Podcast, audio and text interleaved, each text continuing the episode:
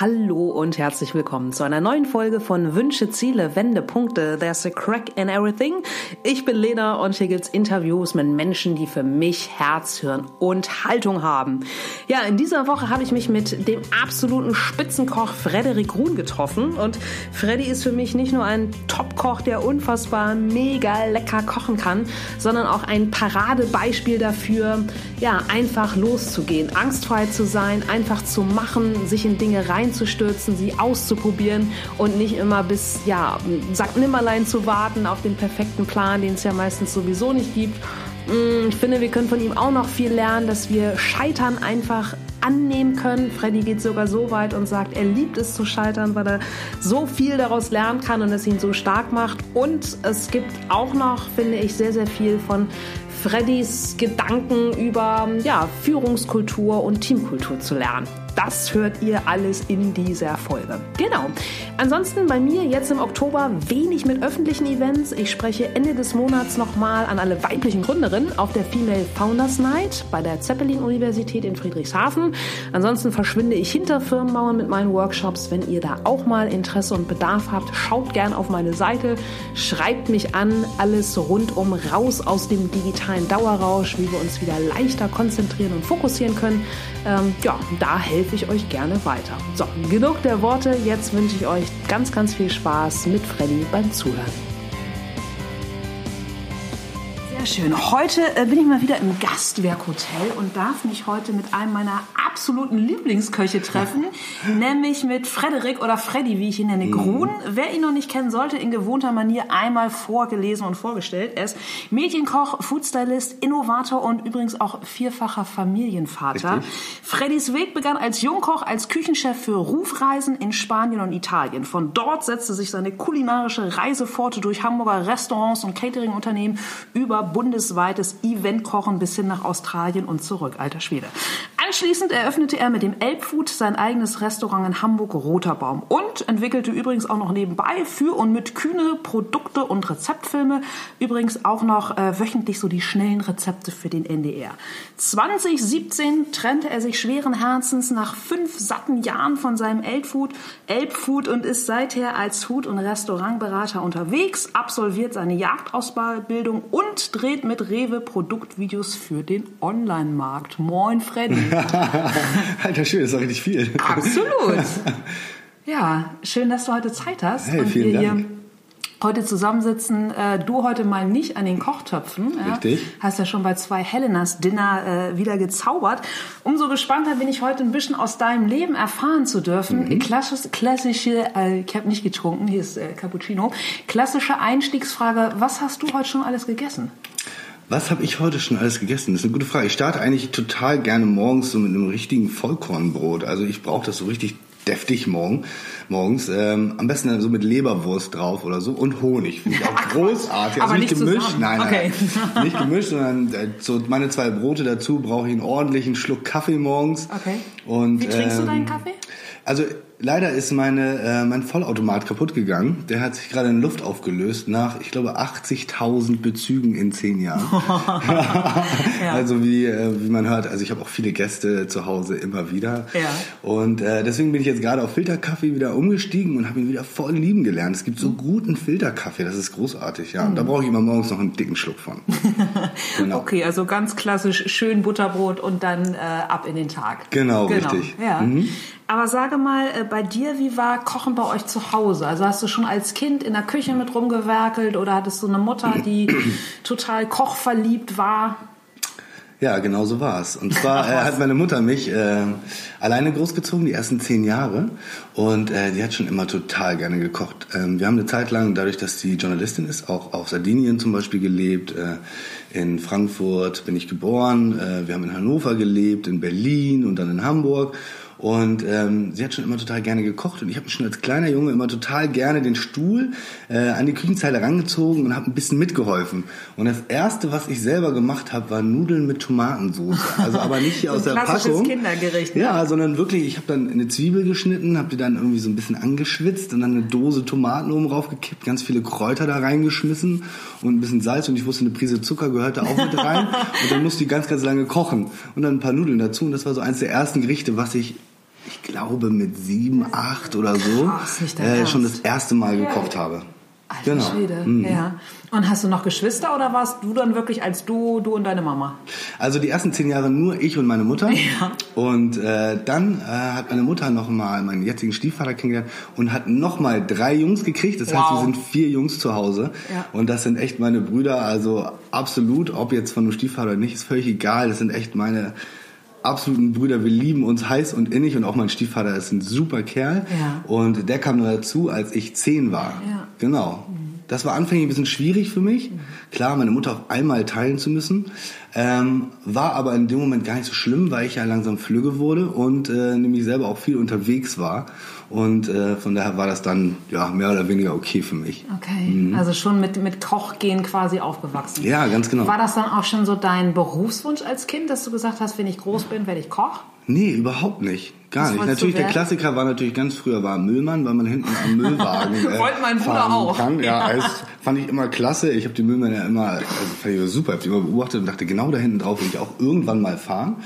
Ähm, hatte aber dann, wie es so ist, ähm, ich hatte meine, meinen Hauptschulabschluss in der Tasche, ich war in der Gesamtschule und ähm, ja, wusste dann wirklich nicht, wie es weitergeht. Ich hatte auch keine Lust, weiter in die Schulbank zu drücken. Okay. Und ähm, war eh so ein bisschen so ein kleines Problemkind äh, zu der Zeit. Und, Wie meinst ähm, du das? Problemkind in dem Sinne, dass ich halt viel Unfug im Kopf hatte. Ich war ziemlich frühreif, bin dazu noch in der Gegend in Hamburg äh, groß geworden, äh, die zu so einem Problemviertel so ein bisschen gehören und bin deswegen früh auch mit Drogen, mit allen anderen Sachen in Berührung gekommen. Und ähm, ja, wie gesagt, wusste dann überhaupt nicht, was ich machen will, aber ich wusste, ich hatte keinen Bock mehr, die Schulbank zu drücken. Und meine Eltern wollten natürlich, dass ich irgendwie Abitur wenigstens mache. Und ähm, dann kam ein Freund um die Ecke und meinte, mach doch mal ein Praktikum als Koch. Und äh, meine Mutter meinte auch, super, mach das mal. Und ich dachte so, ich koch, never. Ich bin nicht dick, ich habe keine Haare auf der Brust und Unterhemden trage ich auch nicht. Okay. Also das kann ich mir überhaupt nicht vorstellen. und hab dann, ja, obwohl du, kurz wenn ich dir, ähm, sorry, wenn ich dir Ja. reingrätsche, Freddy, obwohl du als Kind immer schon gern gekocht hast? Ja, ja, aber für mich war ein Koch halt immer genau dieses Ja, Bild. ja. Ein Typ an so einem Gasherd mit einer Zigarette im Mund, ja, Brustbehaarung, Oh, Unterhemd. auf, so, das ja. war immer so dieses Bild als Koch. Ja, ja, super klar. schmierig, Ja, genau. Auch mit so einer Kochmütze auf. Ja, mit so paar ungefähr. Ja, ja, genau, richtig. Ja. Ich denke, ne, never, das bin ich doch überhaupt nicht so. Ja. Und ähm, dann habe ich so ein bisschen meiner Mutter und meiner jetzigen Frau, die war schon damals meine Freundin, Ah, wow. ähm, zuliebe so dieses Praktikum gemacht und habe so gemerkt, ey Mensch, das macht eigentlich ganz schön Spaß. Und dann sagte mein damaliger Küchenchef zu mir, Mensch, Frederik, eigentlich stellen wir nur ab Realschule ein. Ich meine, du bist Hauptschüler, aber hast du nicht Lust, eine Ausbildung hier zu machen? Und dann meinte ich, ach, wissen Sie was, Herr Muhl, also ich, ich überlege mir das nochmal eine Nacht und sagte, hey, du hast hier ein einmaliges Angebot, du willst ernsthaft eine Nacht überlegen. Jeder, jeder hätte mich angesprungen und gesagt, ja, bitte, bitte. Ja, Lehrstelle, nee, ja. wissen Sie was, ich, ich muss darüber nochmal ein, zwei Tage nachdenken. Der war völlig baff und dachte, na gut, dann machen wir, bin ich nach Hause und habe so nebenbei erzählt, dass ich einen Ausbildungsplatz angeboten bekommen habe. Ja. Und habe erstmal voll einige Flanke gegeben oh. im Hinterkopf, so, die Stelle, die musst du annehmen. geil. ähm, meine Frau sagte da auch so, ey, das kannst du, das musst du auf jeden Fall machen. Dann habe ich gedacht, okay, komm, ich bin jetzt eh, ich kann jetzt aus der Schule raus, so, da habe ich meinen Hauptschulabschluss, dann habe ich gedacht so, okay, gut, ich habe ja immer mir so Ziele gesetzt, ich gedacht, ist klar, dann kann ich mit der Ausbildung meinen Realschulabschluss machen. Das heißt, ich hätte theoretisch ein Jahr gespart und könnte dann ja immer noch Abi machen, wenn ich es machen will. Also super, dann habe ich schon meine handwerkliche Ausbildung in der Tasche. Geil. Check, das mache ich jetzt. Super. Angefangen und war heftig. Nach einem halben Jahr habe ich auch gedacht, ich schmeiß jetzt einmal. Ja. Aber ähm, dann habe ich ähm, so eine kurze Auseinandersetzung mit meinem Küchenchef gehabt. Danach waren die Fronten geklärt und dann ähm, habe ich diesen Beruf einfach lieben gelernt und habe eine ganz, ganz tolle Ausbildung genossen. Wirklich, es war ganz Mega. großartig. Und ja. wo hast, hast du die gemacht? Ich habe das im ähm, Hotel Lindner in Oh, Hamburg-Heimfeld habe ich Mhm. das gemacht, so ein Privathotel, klein mit zwei Restaurants drin und in einem großen Festsaal, damals der größte Hamburgs. Wow. Und, ja, genau. Und habe eine ganz, ganz tolle Ausbildung genossen, auch anfänglich mit einem Küchendirektor, der noch so ganz klassische alte Küche hatte. Das heißt, ähm, da kam auch mal der Jäger um die Ecke und hat mal ähm, ein bisschen Wild rumgebracht und dann hat man so ein ganzes Reh aus der Decke geschlagen und solche Geschichten. Und der neue Küchenchef kam aus der Sternegastronomie und ähm, der hat dann richtig so dieses Fine Dining mir auch noch mitgebracht oder mitgegeben Mhm. und habe ich wirklich viel gelernt. Also es war echt grandios und die beste Ausbildung, die man sich nur so erträumen kann, Krass. wirklich. Mhm. Voll schön. Ja, voll schön. Aber das erste halbe Jahr hast du gesagt, oder generell, ich habe Mhm. dann immer solche Klischees im Kopf, die vielleicht auch keine Klischees sind. Mhm. Äh, Klär mich auf, so Küche gleich Diktatur, super hart, mega lange Arbeitstage, Mhm. ganz äh, krasse Kommandosprache. Wie war das bei dir? War das in diesem ersten halben Jahr auch ganz besonders so? Aber du hast Ja. dann gesagt, ihr habt die Fronten geklärt, also hast, hast du dann ordentlich Gegenwind gegeben? Mhm. Ja, genau. Also äh, mein Küchenchef ähm, war ziemlich cholerisch zu dieser Zeit und ähm, dann sind auch mal so ein paar Plastikboxen durch die Gegend geflogen und äh, solche Geschichten. Und da gab es halt einfach mal so eine Situation, wo ich so ein Ding gegen den Kopf gekriegt habe und äh, ich hatte gar nicht gemerkt, dass ich irgendwie mein, mein, mein Schneidemesser noch in der Hand hatte und hatte mich umgedreht und ähm, das war so eine komische Situation, die auch, glaube ich, komisch für meinen Küchenchef war, der dann auch direkt einen Abgang machte. Ähm, ich bin dann ähm, direkt aus der Küche raus, bin dann zu ihm hin und meinte, wissen Sie was, Sie haben jetzt eine halbe Stunde Zeit, ich setze mich jetzt eine halbe Stunde in die Kantine, dann können Sie zu mir kommen, sich bei mir entschuldigen, ansonsten bin ich weg. Wow. Und äh, dann hat ihn doch anscheinend das schlechte Gewissen ein wenig geprägt. Er kam und äh, wir konnten darüber kurz sprechen. Und von dem Tag an waren wir die besten Freunde. Krass. Bis wir sogar nachher zum HSV zusammengegangen sind und äh, zu einem Fußballspiel Herrlich. und solche Geschichten, genau. Seid ihr und, heute auch noch ähm, in, in freundschaftlichen Ja, Kontakt, ja, ja. Wir haben jetzt immer noch witzigerweise Kontakt, irgendwie so immer mal wieder. Und äh, ja, alles super, total gut. Also ich bin ganz glücklich, dass ich so einen tollen Ausbilder hatte. Mhm. Dass ich am Anfang ein bisschen Drill gekriegt habe. Ich habe das auch gebraucht. Okay. Ne? Also ich habe auch gemerkt, ich brauche das auch mal, auch mal einen auf dem mhm. Deckel zu kriegen. Mhm. Das war auch ganz gut für mich, mhm. mal wieder so ein bisschen, bisschen eingenordet. eingenordet zu werden. Ne? Ja, ja, ja total. Ja. Aber du würdest schon sagen, dass das das Küchenleben schon so abgebildet hat, von wegen permanent rauer Ton? Das war zu dieser Zeit da noch anfänglich ja wirklich so, mhm. auch ziemlich heftig. Mhm. Ähm, und ließ dann ein bisschen nach, dann kam noch ein neuer Sous-Chef dazu und äh, dann wurde es ein bisschen entspannter und ähm, wir als Küchenteam hatten uns dann auch gefunden, waren auch viele neue Mitarbeiter dabei. Ähm, und dann ging es dann auch langsam. Mhm. Ja. Aber es ist trotzdem ziemlich rauer Ton gewesen. Dazu die langen und äh, intensiven Arbeitszeiten, die wir hatten. Mhm. Ähm, die vielen Tage am Stück, auch ohne Pause dazwischen. Das zerrt dann schon natürlich, zerrt natürlich dann schon bei allen ein bisschen. Und äh, dementsprechend rau war auch der Ton. Aber das Witzige war, sobald Feierabend war und wir abends zusammen auf der Rampe saßen und ein Bierchen getrunken haben, ja. hat keiner mehr darüber geredet, was cool. gerade irgendwie vorgefallen war in der Küche und es war alles okay für alle. Also wir waren ja. wieder die besten Freunde ja. und beim Gehen haben wir uns in den Arm genommen und es war so Schwamm drüber. Da hat niemals jemand wieder drüber gesprochen. Das war großartig. Cool. Ja, Voll total. Mhm. Ja. Und wie kam es dann ähm, zu deinen äh, Auslandskocheinsätzen mit Rufreisen und sogar Trip nach Australien? Mhm. Also ähm, ja, direkt nach der Ausbildung war ich dann richtig heiß. Also ich wusste alles klar. Ähm, ich will mehr als der Unterhemdkoch mit Haare Brust. ja. Und ähm, ich hatte dann über meinen Küchendirektor, muss es damals gewesen sein, der hatte mir davon erzählt, von dieser Auslandsgeschichte. Und ähm, daraufhin bin ich dann mit, ähm, hatte ich mich dann bei Ruf beworben oder beziehungsweise sind die auf mich, ich weiß gar nicht mehr, auf mich zugekommen. Und ich habe direkt ein Angebot bekommen als Küchenchef in La Scala, das ist da in der Nähe von Caracas, ähm, so ein Bungalow-Resort ähm, ähm, zu führen, zu leiten und habe gedacht so super kaltes Wasser stehe ich voll drauf. Das ist meins. Das mache ich jetzt.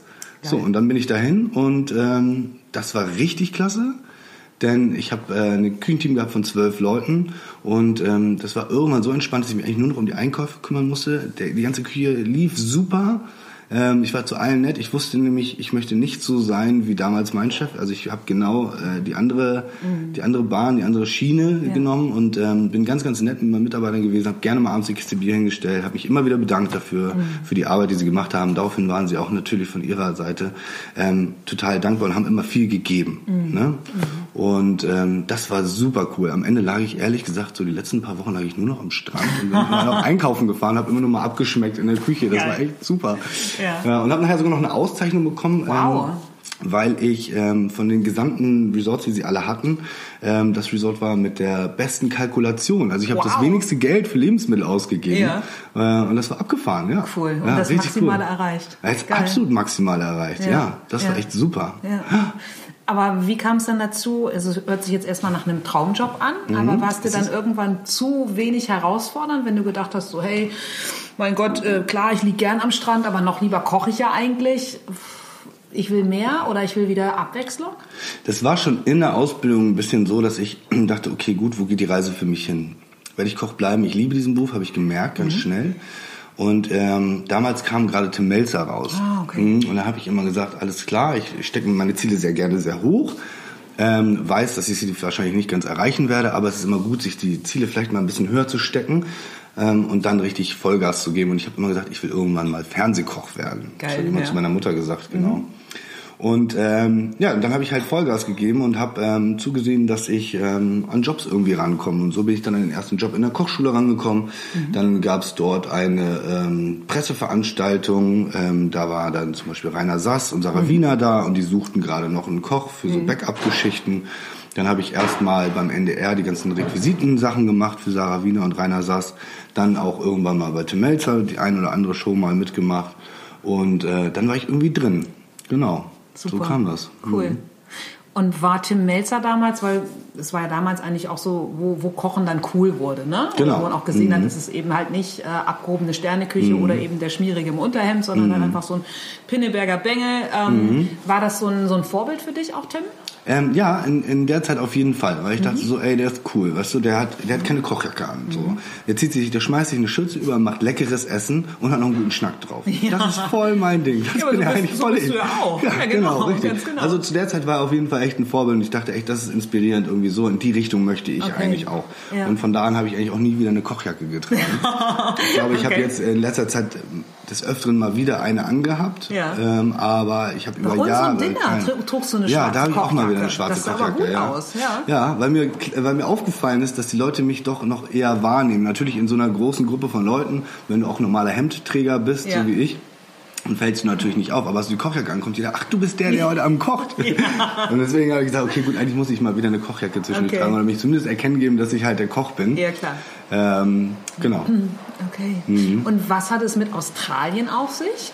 Ja, Australien war zu der Zeit eigentlich so, dass ich ähm, mich von meiner Frau, zu, äh, also damals Freundin, mal wieder getrennt hatte und wir hatten den gleichen Freundeskreis. Also es ging äh, immer wieder mal auf und ab, denn wir sind ja nun schon, oder wir kennen uns schon seit, weiß ich nicht, 22 Jahren, 21 Jahren Mega. oder sowas, sind schon ja. seit 20 Jahren zusammen. Und ähm, da gab es immer wieder Up and Downs und wir trennten uns voneinander und hatten halt den gleichen Freundeskreis. Und da habe ich gedacht, so, oh, ich muss weg. Also mit dem gleichen Freundeskreis, das funktionierte immer nicht, weil wir uns dann doch immer wieder über den Weg liefen und so ein Herzschmerz und das wollte ich alles nicht. Und dann sagte ich zu einem guten Freund von mir, komm, lass uns mal weg aufs, ans andere Ende der Welt. Und dann haben wir geguckt auf der Landkarte, wo ist das andere Ende der Welt.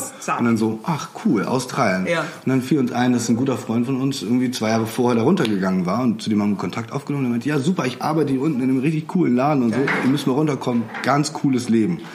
Und dann ähm, sind wir abends ein Bierchen trinken gegangen und dann haben wir gesagt, ja, wollen wir das machen oder nicht? Haben irgendwie auch mehr als ein Bier getrunken. Und äh, sind wieder nach Hause gekommen, haben zusammen in der WG gewohnt und gesagt, ja, wir machen das jetzt. Und dann hatte ich über einen Freund gehört, Freitag der 13. ist ein perfekter Tag, um zu fliegen mit einer asiatischen Airline, weil die Asiaten also abergläubisch sind, dass die Flüge so günstig sind, Ach, weil die Maschinen leer sind. Wie geil! Und dann guckte ich, oh.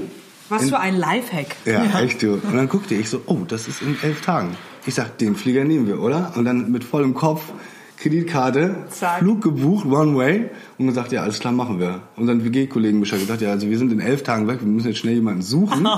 äh, meine Mutter angerufen, hier Mutti, also äh, in elf Tagen sind wir weg. und siehe da, elf Tage später saßen wir im Flieger nach Australien. Nein, hm. wie geil ist das denn? Ja, richtig cool gewesen. Krass. Ja. ja. Ich bin auch so ein Typ, ich mache immer ja. und mir wird immer erst im Nachgang dann irgendwie bewusst, was ich da eigentlich gerade mache. Also ich ja. gehe immer total gerne einfach blind los, okay. weil ich echt eigentlich so ein ziemlich angstbefreiter Mensch bin und denke mal, es kann alles gar nicht so schlimm werden. Ja. Und äh, gehe dann einfach los und dann bin ich irgendwann da und dann denke ich so, uh, krass, was hast du gerade gemacht? Du bist gerade ziemlich weit weg. Ja, geil. Aber ja. vielleicht ist das dann ja auch gar nicht so blind, sondern wenn du halt einfach ein Machertyp bist und du hast einfach hohe Ziele, mhm. dann ist es ja vielleicht auch eher, eher das, was dich antreibt, oder? Ja. Neue Erfahrungen. Ja, ich liebe das. Ich liebe das. Ich ja. liebe es, einfach mal auch loszugehen. Ne? Cool. Einfach mal voranzugehen. Ich, ich warte immer nicht so gerne darauf, dass jetzt irgendwie der perfekte Plan vor mir liegt und ich dann diesen Weg dann einschlagen kann, sondern ich gehe auch ganz gerne mal Wege, weil ich es auch liebe, auch zu scheitern. Das ist wirklich, für mich ist das ganz, ganz wichtig im Leben, auch immer mal wieder zu scheitern, weil man so krass daraus lernt, es einen so stark macht und dadurch wächst man und lernt man und das ist so ein riesen Mehrwert. Also ich kann gar nicht oft genug auf die Fresse fliegen, ehrlich gesagt.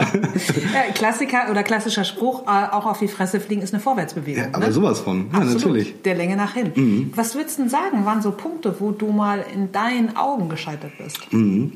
Also in meinen Augen, wo ich mal richtig gescheitert bin, war mit meinem ersten Restaurant. Ich habe ja schon mal ein Restaurant mit jemandem anders noch zusammen Ach, gehabt. Quatsch, echt? Ja, genau. Ähm, das war ähm, am Speckgürtel von Hamburg mhm. und da hatte ich mich auf einen Investor eingelassen, der mein Essen ziemlich gehypt hat mhm. und habe mich dat, äh, dabei ziemlich aufgegeben in diesem Laden und habe wirklich Vollgas gegeben. Wir hatten 120 Sitzplätze draußen und 80 drin und ich habe richtig Fine Dine haben wir gemacht und das war echt krass und nachher hatte ich irgendwie am Tag immer 18 Stunden gearbeitet und Boah. dann über, ich glaube, drei Monate durch oder sowas. Und dann kam so der erste Punkt, wo ich einmal so ein bisschen umgekippt bin in der Küche. Und ähm, ja, genau. Und dann merkte ich, dass da auch so einiges so ein bisschen komisch lief, so in der buchhalterischen Geschichte und so weiter. Und dann merkte ich so, oh Mann, ey, du musst jetzt zusehen, dass du hier ganz schnell rauskommst aus der Nummer. Hab dann noch zugesehen, dass ähm, die ganzen Mitarbeiter, die ich mitgebracht hatte, dass äh, die alle vorher weg sind. Also hatte allen, äh, allen fristlos gekündigt oder die hatten gekündigt. Ich habe zugesehen, dass die alle schnell weg sind. Ähm, und dann äh, habe ich auch einen Schuh gemacht und dann war ich auch erstmal weg. Und da war ich auch wirklich für drei Wochen habe ich nicht mehr gesprochen. Krass. Ja, wir hatten. Und das bei dir? Ja, unfassbar, ne? Ja, ja. ja, ja. Wir hatten damals auch über dem Restaurant noch gewohnt. Das war auch unser Problem. Ähm, Hattet ihr da schon Kinder? Nee, da hatten wir noch keins. Aber meine Frau war zu der Zeit gerade mit unserem ersten Kind schwanger. Oh, ist wow. gerade schwanger gewesen oder okay. gerade schwanger geworden. Ja. Und ähm, dann sind wir erstmal wirklich zu meinen Schwiegereltern gezogen, weil wir auch nichts hatten. Ich hatte alles investiert. Also ich war so bei null. Mhm. Ich hatte auch mich komplett investiert gerade, war da auch auf Null. Mhm. Und ähm, da sind wir erstmal bei meinen Schwiegereltern für drei Wochen eingezogen und ich habe echt fast drei Wochen im Bett verbracht. Ich habe nur gegessen was zwischendurch. Ich habe ja, nicht mehr gesprochen drei ja. Wochen lang und war so völlig am Boden. Krass. Ja, und musste die ganze Nummer erstmal verarbeiten, was ja die letzten Monate abgelaufen ist. Das war so wirklich ja. ein richtiger, da bin ich einmal richtig tief gefallen. Das glaube ich dir, weil das auch, wenn ich kurz fragen darf, mhm. Freddy, weil das auch äh, ein Freund war, also jetzt mehr als ein Geschäftspartner oder? Ich hatte einen Freund dabei, den ich mhm. ähm, glück, glücklicherweise frühzeitig da rausziehen äh, konnte, mhm. ähm, der dadurch nicht so viel abbekommen hat. Ähm, und der andere war mir auch schon so ein bisschen ans Herz gewachsen, aber ich merkte, dass ich da doch an den Falschen geraten war. Das war natürlich auch noch so ein, so ein Schlag, weil ich eigentlich Menschen immer ganz gut einschätzen konnte, dachte ich bis zu diesem Punkt. Mhm. Aber da hatte ich mich doch mal wirklich komplett verschätzt. Okay. Mhm. Krass. Ja. Und wie hast du dich dann wieder berappelt? Ähm, es kam der Punkt, wo ich morgens aufwachte und dachte so, hm, was ist los mit dir? Also glaube, jetzt mal gut, oder? so, und jetzt muss ja auch, jetzt muss einfach mal vorangehen, so. Okay. Und ähm, dann dachte ich so, ja, alles klar. Und meine Frau ist auch schwanger und Kind und so.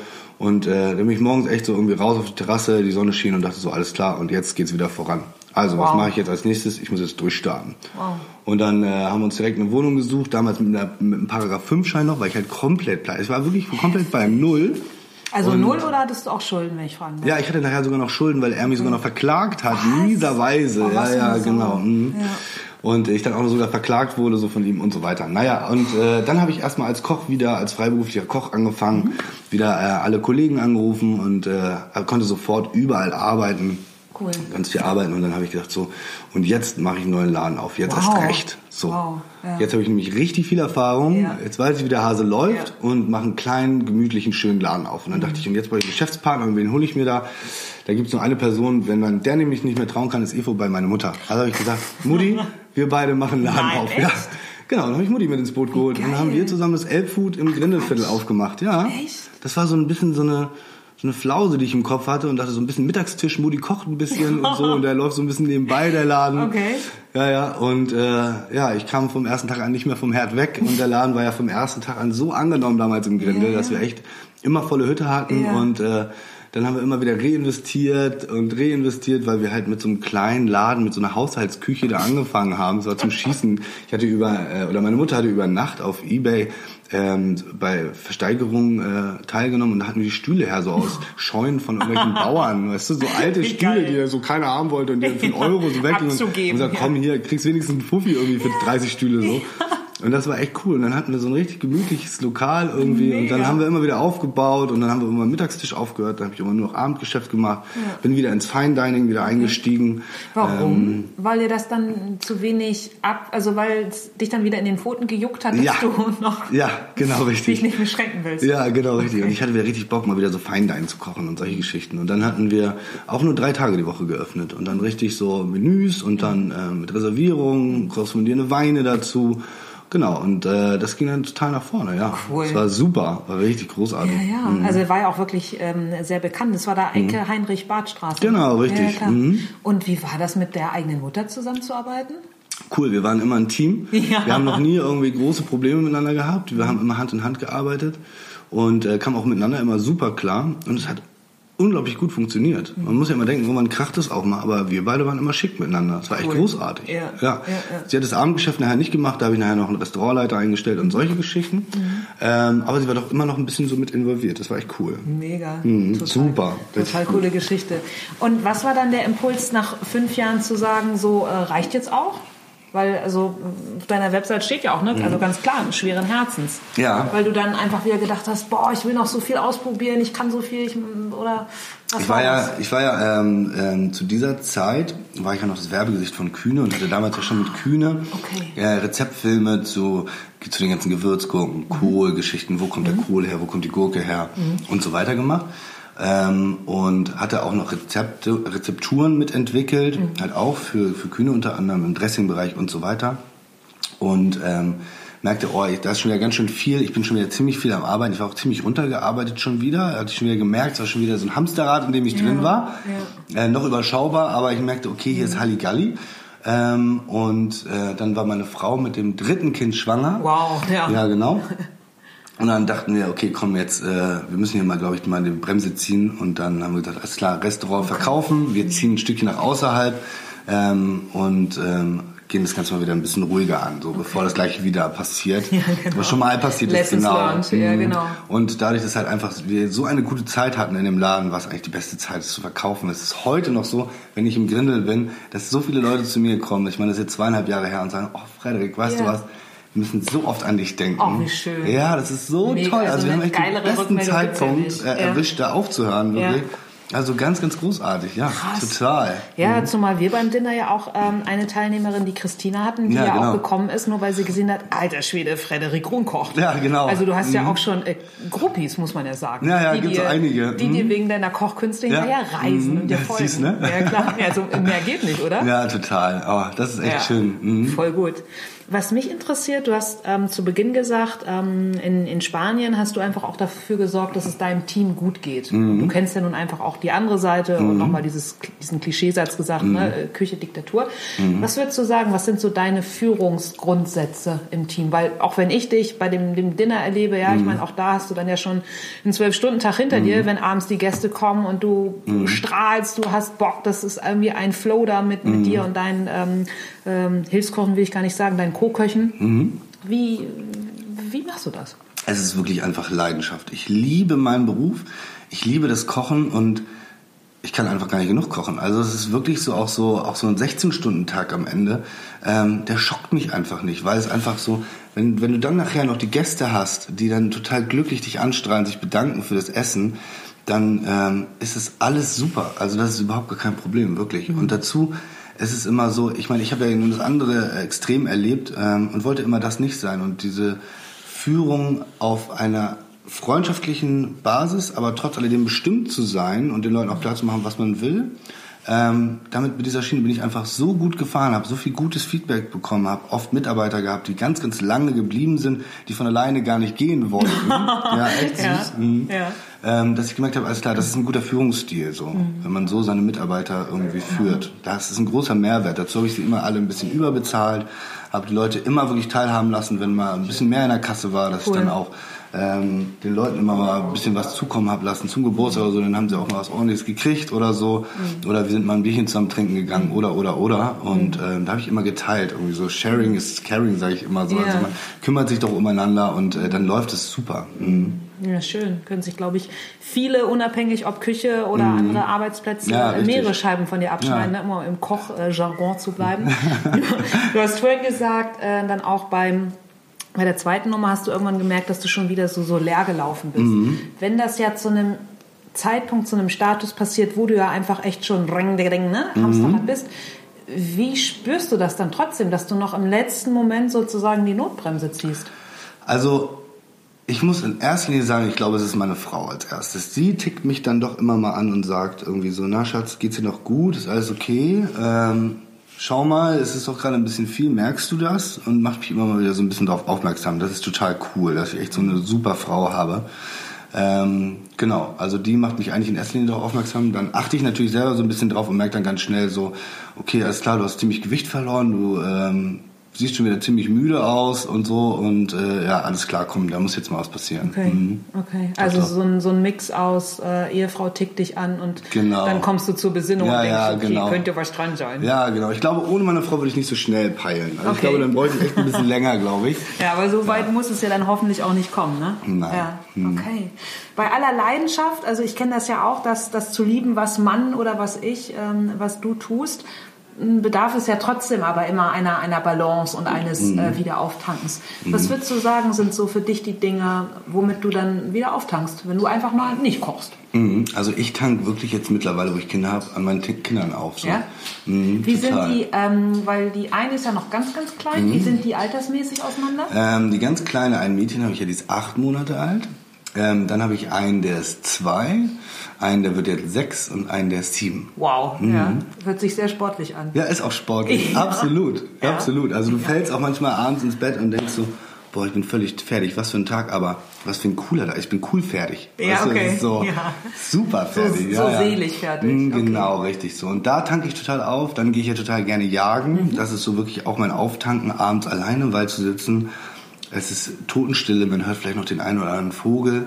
Und ähm, ja, einfach diese Ruhe zu tanken. Mhm. Ne? Also das genieße ich auch total. Ich bin ein absolutes Stadtkind, habe immer in Großstädten gelebt, Okay. habe mir gesagt, ich auf dem Land niemals. Ja. Ich brauche mein Fahrrad, ich brauche meine Ja. Buddies, ich muss mal ein Bierchen trinken abends, Ja, ich genau. brauche morgens meinen Kaffee und so. Und habe gedacht so, oh Mann, ey, ist das das Richtige, aufs Land zu gehen? Und witzigerweise jetzt gerade kann ich es mir gar nicht mehr vorstellen, in die Großstadt zu gehen. Witzig, ja. Ich genieße die Zeit, wo ich am Tag äh, Ja. Mhm. in der Stadt bin. Aber sobald ich abends von der Autobahn runterfahre und durch dieses Waldstück bei mir fahre, mache ich egal bei Wind und Wetter alle Fenster runter, Musik aus und dann ist so richtig Krass. Ruhe und denk so, wow, ist Ja. Mhm. das gut. Und dann tanke ich.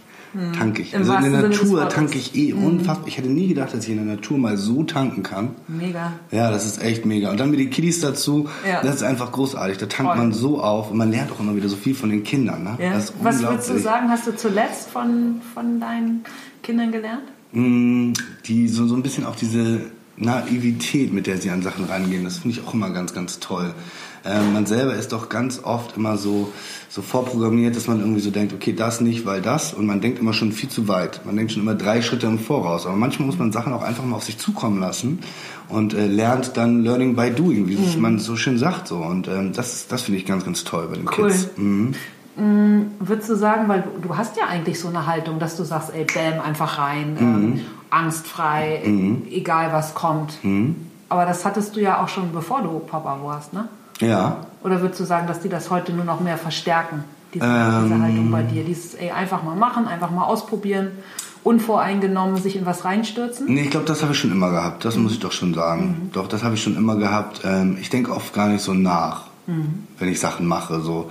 Ähm, meine Frau hat mir es immer mal wieder früher auch mal vorgeworfen und gesagt, ey, du musst auch mal ein bisschen überlegen, bevor du irgendwie was machst. Ja. Aber ich habe irgendwie nie so wirklich draus gelernt, in Anführungszeichen. Klar nehme ich das eine oder andere mit, aber Ja. es ist immer wieder so, dass ich mich auch einfach in Sachen reinstürze. Und denke so, komm, mach mal. Ja, So, und mehr als die- schief laufen kann es ja nicht. Genau, Also- und die Erfolge äh, hast du ja. Also, dass du, das ist einfach auch immer die richtige Entscheidung. Ja, ist. ja, genau. Natürlich denke ich schon immer mal jetzt mehr darüber nach, über die Next Steps, die dann da mitkommen, die es mit sich bringen. Dadurch, dass ich ja auch eine viel größere Verantwortung jetzt habe. Ne? Ich bin nicht mehr alleine, sondern ich habe Klar. noch vier Kids und meine Frau. Und Klar. da ist noch ein ziemlicher Rattenschwanz, der da hinten dran Ja. hängt. Also denke ich schon mal natürlich einen Ste- Step weiter. Ja.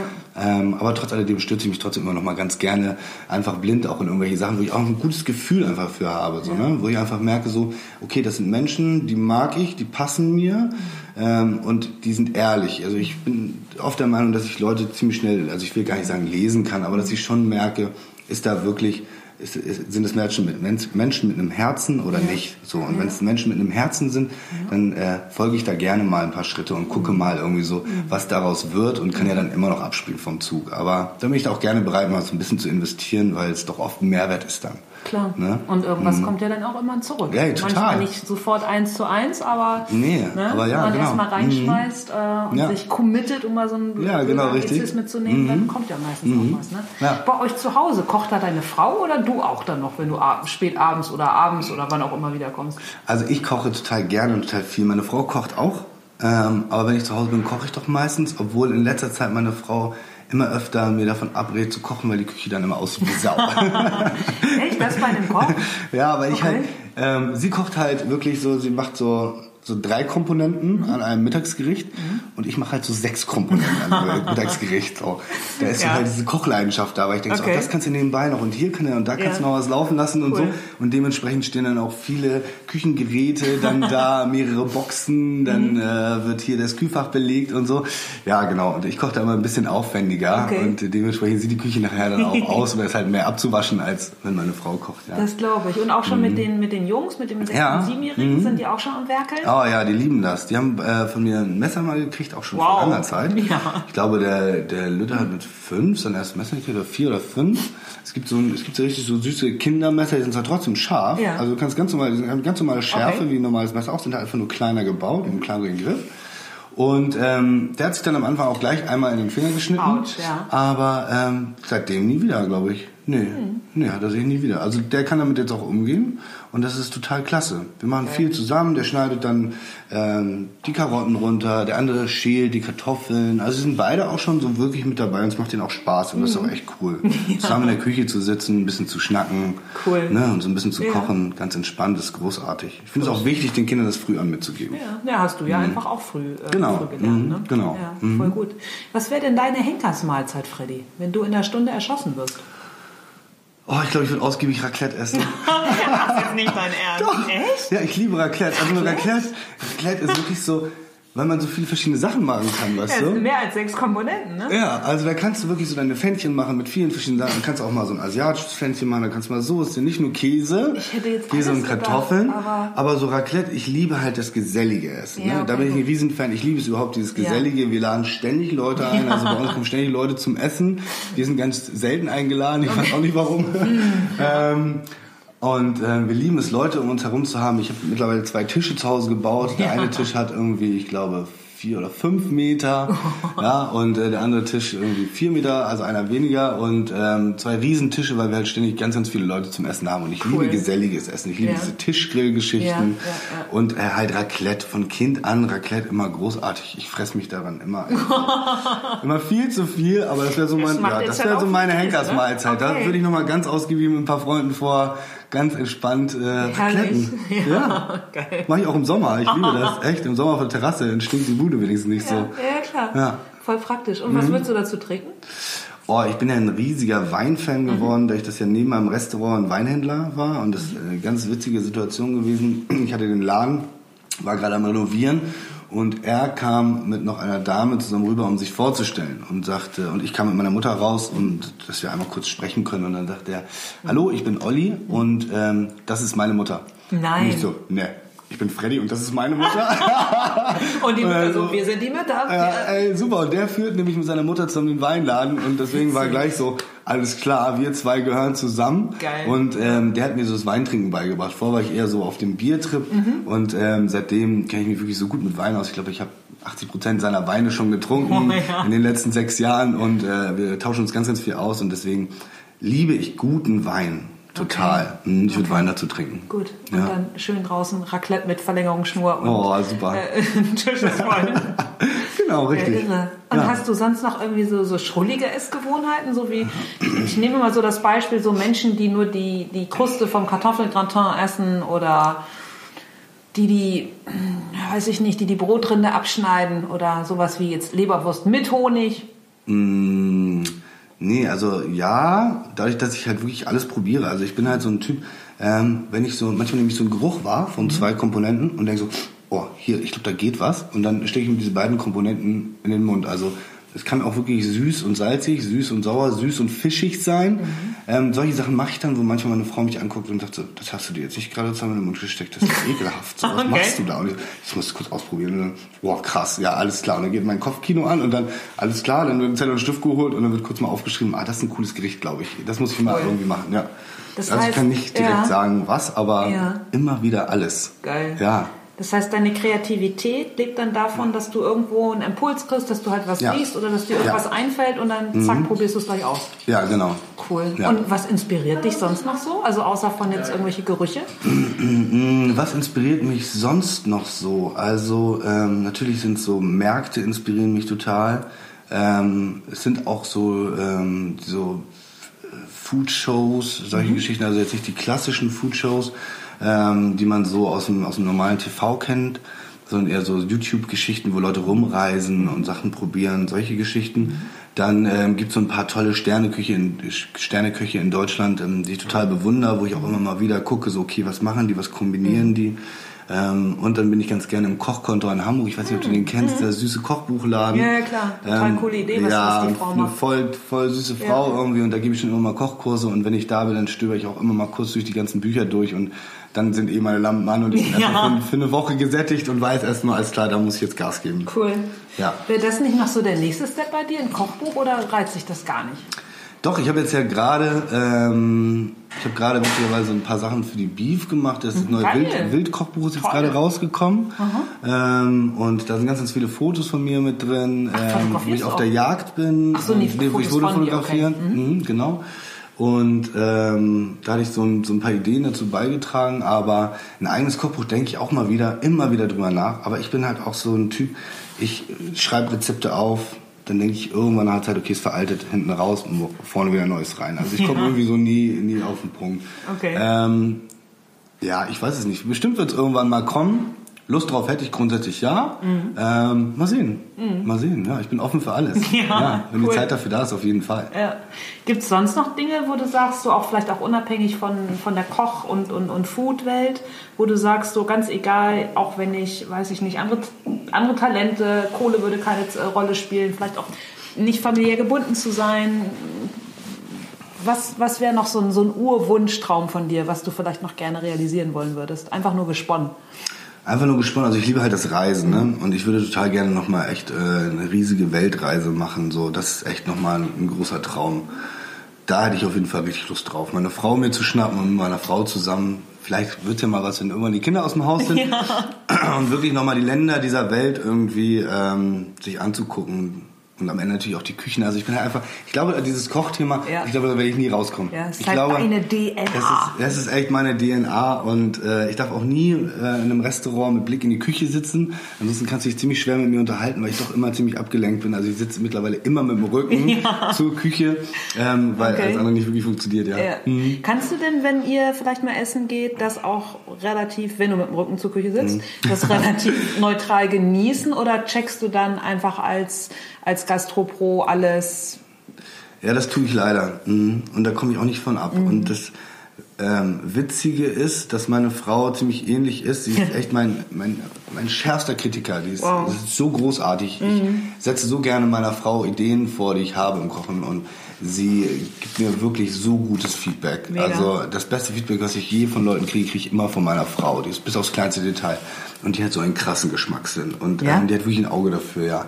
Obwohl sie mit Kochen ja eigentlich in dem Sinne gar nichts am Hut hat. Und sie ist einfach die Frau eines Kochs. Aber dadurch sieht sie es nochmal aus einem anderen Blickwinkel. Mhm. Und wenn wir zusammen essen gehen, wird immer ziemlich ziemlich analysiert. Wir versuchen das schon immer nicht wirklich zu machen, mhm. aber es ist am Ende doch schon so, dass wenn wir rauskommen aus dem Restaurant, einmal ganz kurz so, na und? Und du? Ja, also pass auf.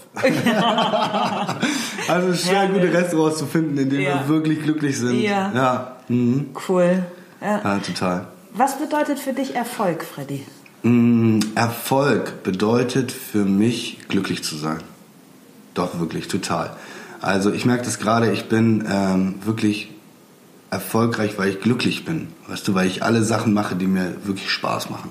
Und es gibt wirklich keinen Tag, wo ich aufstehe und mich nicht auf den Job freue, den ich heute habe. So, es ist wirklich das, das Glück, das mhm. mein Erfolg ist. Mein Erfolg ist mein Glück. Also ja, ja das, das ist es. Ein Kreislauf. Ja, Mehr total. geht nicht. Mhm. Voll schön. Mit keinem Geld der Welt aufzuwiegen. Nee. Überhaupt nicht. Mhm. Was für eine Überschrift würdest du dann deinem Leben geben, wenn die eine hätte? Oh, was für eine Überschrift würde ich ähm, meinem Leben geben? Mhm. Ähm, Vielleicht ja auch ein Songtitel oder. Ja, also mein, mein Leben ist schon so ziemlich durchgeknallt. Mhm. So, das kriege ich auf jeden Fall immer wieder zu hören, dass ich doch irgendwie ein bisschen durchgeknallt bin. Aber irgendwie funktioniert es doch auch alles wieder. ja. ja so ein bisschen durchgeknallt, doch. Okay. Mhm. Würdest du sagen, dass andere das als von außen als durchgeknallt bezeichnen, weil du einfach deinen Leidenschaften folgst, weil du einfach sagst, zack, ich mache das, ich habe darauf Bock, ich gehe dafür jetzt los? Ja, ich glaube, es hat auch was damit zu tun, dass ja die meisten Leute immer sehr krass abwiegen, bevor mhm. sie etwas tun. Mhm. Und ganz lange überlegen, dann machen sie es und dann muss es auch perfekt funktionieren und bis in die Perfektion umgesetzt sein. Mhm. Und ich bin ein Typ, ich gehe drauf los, ich probiere es aus, es funktioniert nicht richtig oder ich scheitere komplett oder mhm. es wird super und dann kommt das nächste Projekt. Zack. So, und ja. ich mache halt einfach so viele Sachen und deswegen glaube ich, denken das, aber sagen auch ganz, ganz viele Leute, du bist ziemlich durchgeknallt, weil jedes Mal, wenn sie mich treffen, irgendwie nach einem halben Jahr, ich schon wieder mit drei neuen Ideen ja. um die Ecke komme ja. und schon gerade wieder drei neue Ideen schon wieder hinter mir gelassen ja, habe, genau. die auch schon ausprobiert habe, Erfahrungen gesammelt habe und weiter. Und die sind schon immer ganz gespannt, so was hat Frank jetzt schon wieder zu erzählen. Was machst du als nächstes? Ja. aber das ist ja auch mhm. das Geile an dir, weil du bist ja kein Schnacker, der mit einer Idee irgendwo hausieren geht, sondern du machst ja den Unterschied, weil du es machst. Ja, genau. Und deshalb bleibt es mhm. bei dir keine Idee. Und das ja. ist ja das Geile. Ja, danke. Ja. ja. Das ja. liebe ich auch. Ich liebe Understatement. Weißt du, ich liebe es, loszugehen, Sachen zu machen und dann funktionieren sie oder funktionieren sie nicht. Und dann sehen die Leute ja, was du geschafft hast. Genau. Und ich mag es überhaupt nicht, wenn Leute so von Anfang an dann irgendwie das alles so hochpushen und yeah, und das wird total krass. Mhm. Und ich bin auch genau der Richtige dafür und, und, und. Und mhm. ähm, nee, ich mache einfach. Ich liebe dieses Understatement. Wirklich von hinten raus und alle gucken und denken so, okay, krass, wer ja. bist du denn bitte? Ja. Und das dann immer so, oh, das ist dann so mein so, uh, ein Labsaal. Ja, ja, aber sowas ja, von. Ja, ja, ich mag das total gerne. Ja, mit Fug mhm. und Recht, mit Fug und Recht. Mhm, Voll cool. geil. Mhm. Was würdest du heute in der Rückschau dem ähm, Teenager Freddy raten? Uh, dem Teenager Freddy. Also ich habe ja echt eine ganz, ganz krasse ähm, Vergangenheit hinter mir oh, und ja, denke das so. Das hast du angedeutet. Und bin glücklich, dass ich das alles gemacht habe, was ich gemacht habe weil ich auch dadurch so unfassbar viel Erfahrung gesammelt habe und einfach auch Leuten wirklich ähm, ja, von Angesicht zu Angesicht ähm, gegenübertreten kann, weil ich verstehe, was sie gerade machen, was sie gerade vor sich haben, was sie gerade durchmachen und ihnen ähm, ja, einfach gute Tipps geben kann und halt nicht einer bin, der von außen da reinspricht, sondern ihnen wirklich face to face sagen kann, alles klar, ey komm, pass auf, Scheiß habe ich auch gemacht, mhm. das ist das passiert aus dem, dem Grund, ich weiß auch, warum du das machst. Mhm. Ähm, weil das genau der gleiche Antrieb war wie den, den ich hatte. Aber weißt du was, ist scheiße, weil das und das passiert oder so. Also ja, das ist es. Hm. Hm. Hm. Voll gut. Ja, ich könnte noch äh, Stunden mit dir vor allem auch äh, aus dieser ersten Lebenshälfte noch wesentlich mehr erfahren. Mhm. Ich danke dir erstmal äh, total für deine Zeit, für deinen Input, mhm. dass du deine Erfahrungen mit uns geteilt hast. Ja. Ich freue mich schon ähm, derbe, wenn ich das nächste Mal deine Köstlichkeiten essen darf. Ja, ich freue mich auch, wenn ich wieder kochen darf für euch. ja, na klar, unbedingt. Aber auch sonst, äh, man kann dich ja auch äh, buchen für äh, Events und Co. Genau. Gibt mhm. es denn noch etwas, was Zuhörer für dich tun können? Also abgesehen davon, dass man natürlich deinen YouTube-Kanal abonnieren kann, ja, genau, auf Instagram unbedingt. folgt. Genau. Link zu deiner Homepage packe ich genau. natürlich sowieso in die Shownotes. Aber gibt es sonst cool. noch was, was äh, Zuhörer für dich tun können? Oh, ich bin eigentlich so wunschlos glücklich. Das merke ich immer wieder, auch wenn ich irgendwie gefragt werde, was kann man denen immer schenken oder sowas. Ja. Ne? Also ich habe alles. Ja. Also wirklich, ich bin so wunschlos glücklich und ähm, wenn äh, mir meine Zuhörer treu bleiben, weiterhin zuhören, zu meinem Essen kommen, dann bin ich glücklich und ich gutes Feedback oder überhaupt Feedback bekomme. Ich liebe auch äh, schlechtes Feedback, also Feedback ist super, egal mhm. welche Form. Ähm, genau, und äh, das können die Zuhörer unbedingt für mich machen. Ja? Ja, genau. Geil. Das ist alles, was ich brauche. Alles klar. Freddy, ich danke dir total für deine Zeit und äh, ja. Danke, dass ich an dem Interview teilnehmen durfte. Alles klar. Bis zum nächsten Mal. Ciao. Alles klar. Schlag ein. So, das war das Gespräch mit Freddy. Den Link zu seiner Seite, seinem Instagram und YouTube-Kanal findet ihr natürlich in der Folgenbeschreibung. Ich sage Dankeschön für eure Zeit, für euer Zuhören. Freue mich, wenn ihr auf iTunes noch kurz Bock habt, meinen Podcast zu rezensieren. Gerne auch zu abonnieren, falls noch nicht geschehen, denn es geht ja weiter. Ich freue mich auf euch beim nächsten Mal. Bis dann. Tschüss.